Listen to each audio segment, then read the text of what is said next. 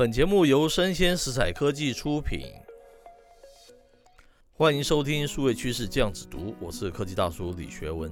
那本日重点新闻点评啊，大叔给了一个题目，叫做“在数位天空中陨落的欧洲之星”。哈，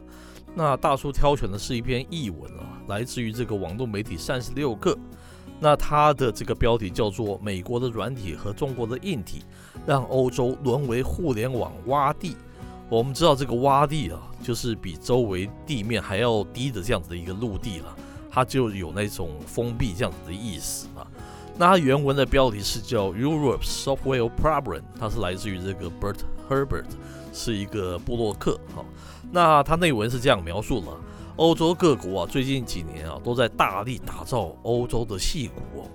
但是这背后啊，却是欧洲在互联网大潮下落寞的身影了哦。那在以这个市值啊，或是这个股票指数啊排名的世界最大互联网这个企业榜单中哦，那前二十名呢、哦，都是由中国跟美国瓜分呢、啊。欧洲啊，既然无一席之地啊！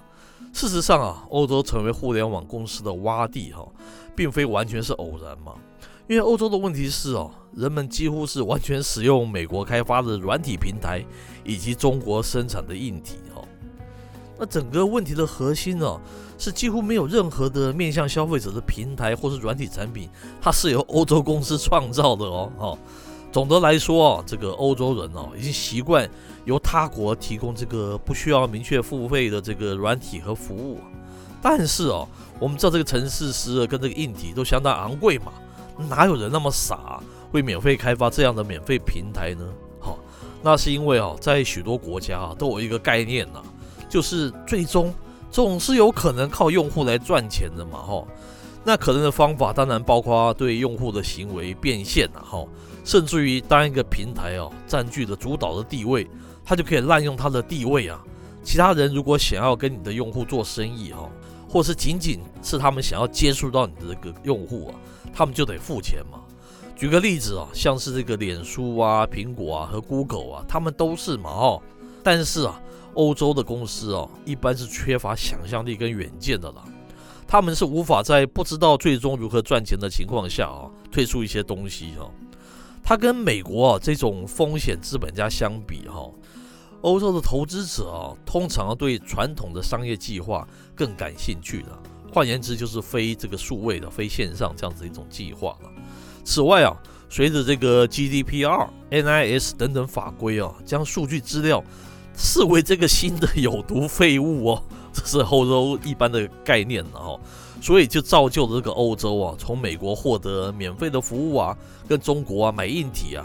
而这两个国家啊，现在都在运营欧洲的消费者通信的一个平台了哈，这让科技大叔联想起前一阵子看到的一则新闻嘛哈，它大概的内容是说了，德国给世人的印象一直是一个工艺大国。它是一个欧洲中经济力最强的一个中心国家，它以这个精密的机械、高科技闻名于世。然而啊，德国政府啊机关，它数位化的脚步却远远落后啊，导致常年执政的这个总理嘛，这个梅克尔，他在二零一三年时啊，声称网际网络啊对德国来讲是一个未知领域哈，当时引起这个轩然大波嘛。如今梅克已经届满卸任了。但是德国政府的智慧化脚步八年来哦，仍然是纹风不动嘛哈。那科技大叔今天评论的重点哦，不是深究欧洲为何一直数位化如此落后的原因呐，因为那个是蛮复杂的，而是聊聊他们落后可能的结果。那大叔曾于这个三年前啊写过一篇文章嘛，说的是我曾经是有个机会嘛，被派去参加这个坎城影视节，那听一场演讲的。那当时的影视节的主席啊，大声疾呼哦，